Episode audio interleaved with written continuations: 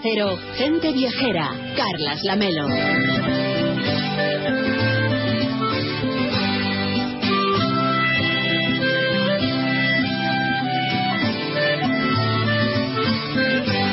El comienzo del otoño se ha convertido en una nueva temporada para visitar la naturaleza, para aquellos que gustan de la tranquilidad, por ejemplo, de los hayedos y de su riqueza cromática. Y quien está recorriendo estos paisajes tan pictóricos es Raúl de Tapia, biólogo y equipo de gente viajera, que se encuentra en el Parque Natural de Ponga, en Asturias, disfrutando de la naturaleza, pero también de la literatura. Hola Raúl, ¿cómo estás? Buenas tardes.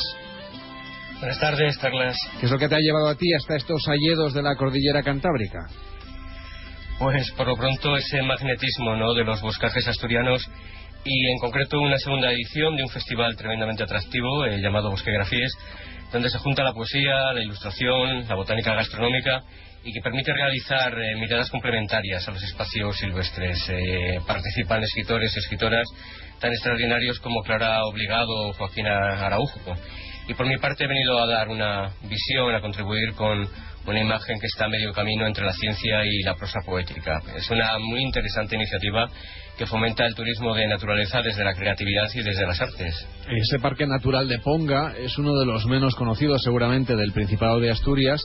¿Nos puedes dar tú una visión general de lo que nos podemos encontrar si vamos por ahí a hacer senderismo? Sí, Ponga es una ventana muy abierta a la vida natural uno de los destinos que sigue con precisión ese canon alpino del, paisaje, con los pastizales de montaña, los valles glaciares, las foces, los cordales rocosos y unos hayedos con abedules maduros y extensos. Es ese imaginario que todos tenemos en la mente cuando pensamos en, en la Asturias verde. Los ríos están allí formando toda la personalidad del, del, lugar, así el Ponga discurre de sur a norte y el Sella lo está atravesando ese parque dirigiéndose hasta la linde del concejo de Amieva para recorrer ese desfiladero tan eh, llamativo que es el de los Bellos. Son 20.000 hectáreas con muy poca presencia humana que generan un escenario situado en el oriente asturiano y que tiene como referencia a la población de San Juan de Beleño. Este nombre con, con nombre de, con, con nombraje ¿no? de, vegetal, el beleño es una planta que de, de la que, cual deriva ese, ese término, ese verbo, embelesar, que es sinónimo de fascinar, de Vamos a ver si recuperamos la conexión con Raúl de Tapia, que lo tenemos en Ponga, está en Asturias, está recorriendo esos alledos con motivo de ese festival literario que nos va a intentar contar pues la mejor manera de descubrir este rincón de nuestro país, ese eh, concello de, de Ponga que él recomienda que hagamos, pues por ejemplo, un recorrido en coche con paradas al azar, que vayamos conduciendo despacio, lentamente y que busquemos la mejor manera de adentrarnos en ese parque que estamos recorriendo hoy con Raúl de Tapia, que ustedes ya saben que es biólogo y que es miembro del equipo de gente viajera y que está aquí con nosotros. Por cierto que tenemos notas de voz de WhatsApp que nos llegan al 699 464666. Vamos a escucharles a ustedes y enseguida recuperamos la conexión con Raúl de Tapia. 699 464666 para pedirnos destinos a la carta. Me gustaría que, no, que, me informarais sobre las Islas Azores. ¿Qué isla es la que me recomendáis? ¿Cuántos días eh, es conveniente ir? Si, con tres días se podría, se podría ver un poquito cómo son por lo menos la, la, isla más grande. No sé, ya me comentáis. Un saludo y enhorabuena por el programa. Pues muchísimas gracias. Vamos a tomar nota para ir a las Islas Azores en cuanto podamos. En las próximas semanas lo recomendamos aquí en Gente Viajera y damos respuesta a todas las peticiones que nos hacía este oyente. En el 699 464666. Y por cierto, ahora sí, volvemos a Ponga, volvemos a Asturias porque tenemos muchas ganas de conocer, como nos decías, esta conducción lenta, ¿no? Ir, conduciendo con el coche despacio, viendo los paisajes y buscando las entradas y salidas del Concello de Ponga, donde podemos acceder a ese parque, Raúl.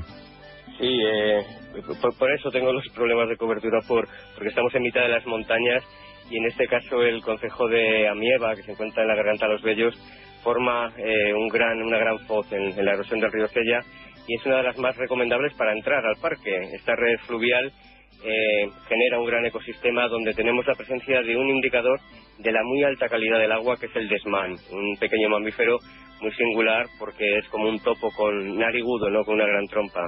Este desfiladero es grandioso y es uno de los lugares que te hace sentir pequeño por el impresionante esplendor de la, de la geología en esas eh, rocas talladas por los milenios. Hay otra posibilidad, que es entrar desde el Concello de Piloña.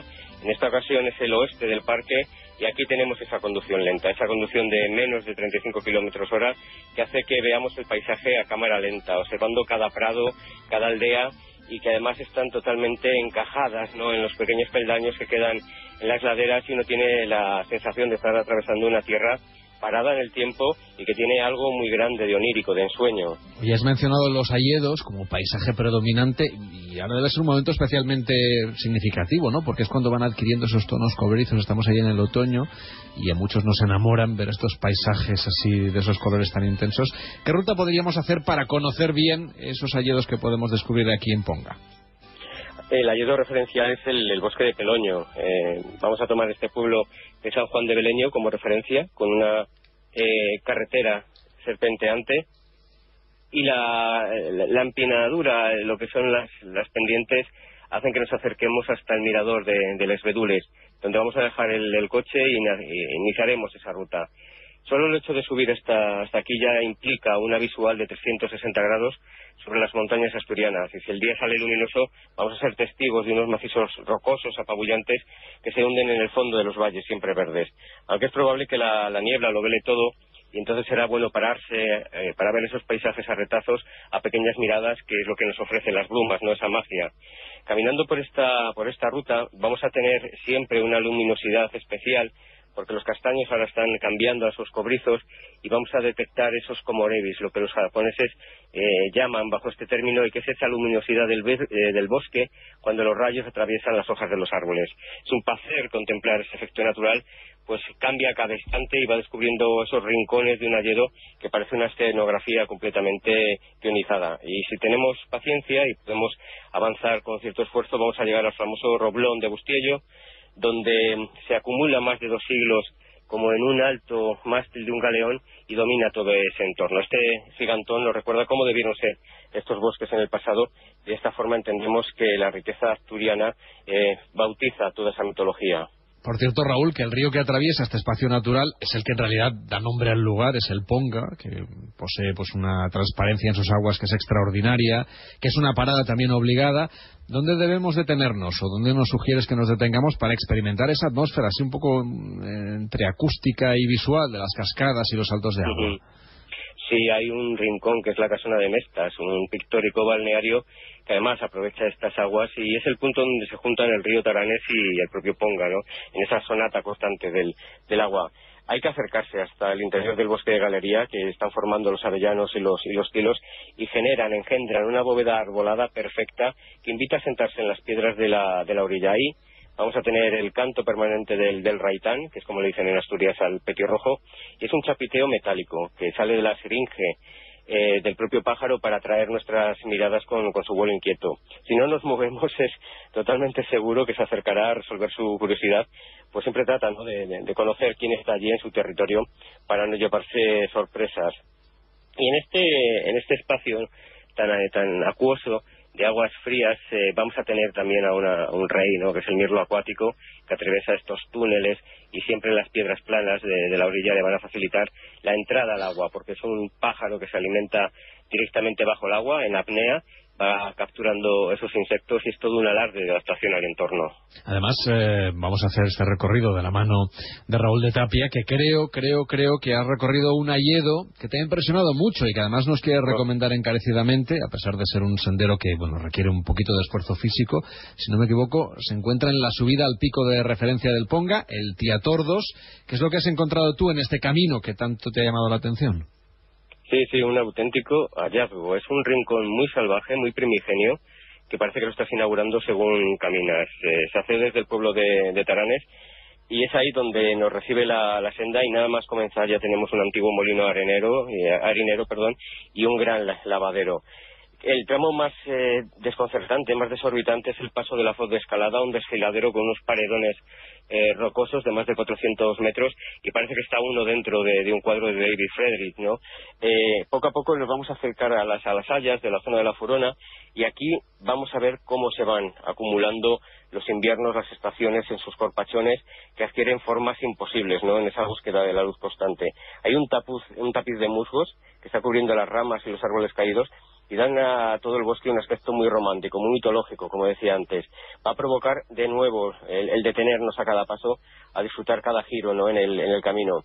Eh, hay que reconocer que, que sí, que la pendiente de ascensión es constante, que hay que hacer un gran esfuerzo, que hay que detenerse a buscar el resuello, pero también a contemplar la belleza, y es que el ascender al, al Tiatordos, con casi 2.000 metros, eh, no es eh, no es para digamos eh, un senderismo suave sino ya con, un cierto sacrificio.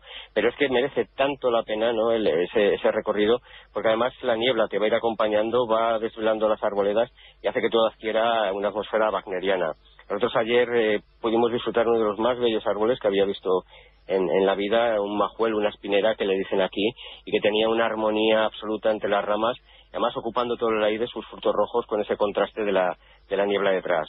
Tratar de percibir todo este patrimonio verde en este perdedero solo es posible estando allí. Es de donde existe ese silencio natural que nos invita al sosiego y que nos hace sentir eh, literalmente que somos naturaleza. Por cierto, Raúl, ¿has tomado algún puchero estos días? Sí, sí, tocó, tocó. Y eh, hay, que tomárselo con, con sosiego después también. y ahí, hay que acercarse a pasear con una buena un poquito, ¿no? Bueno, no te lo pierdas, porque ahora vamos a repasar alguno de esos pucheros aquí en Gente Viajera. Cuídate mucho, disfruta de la naturaleza.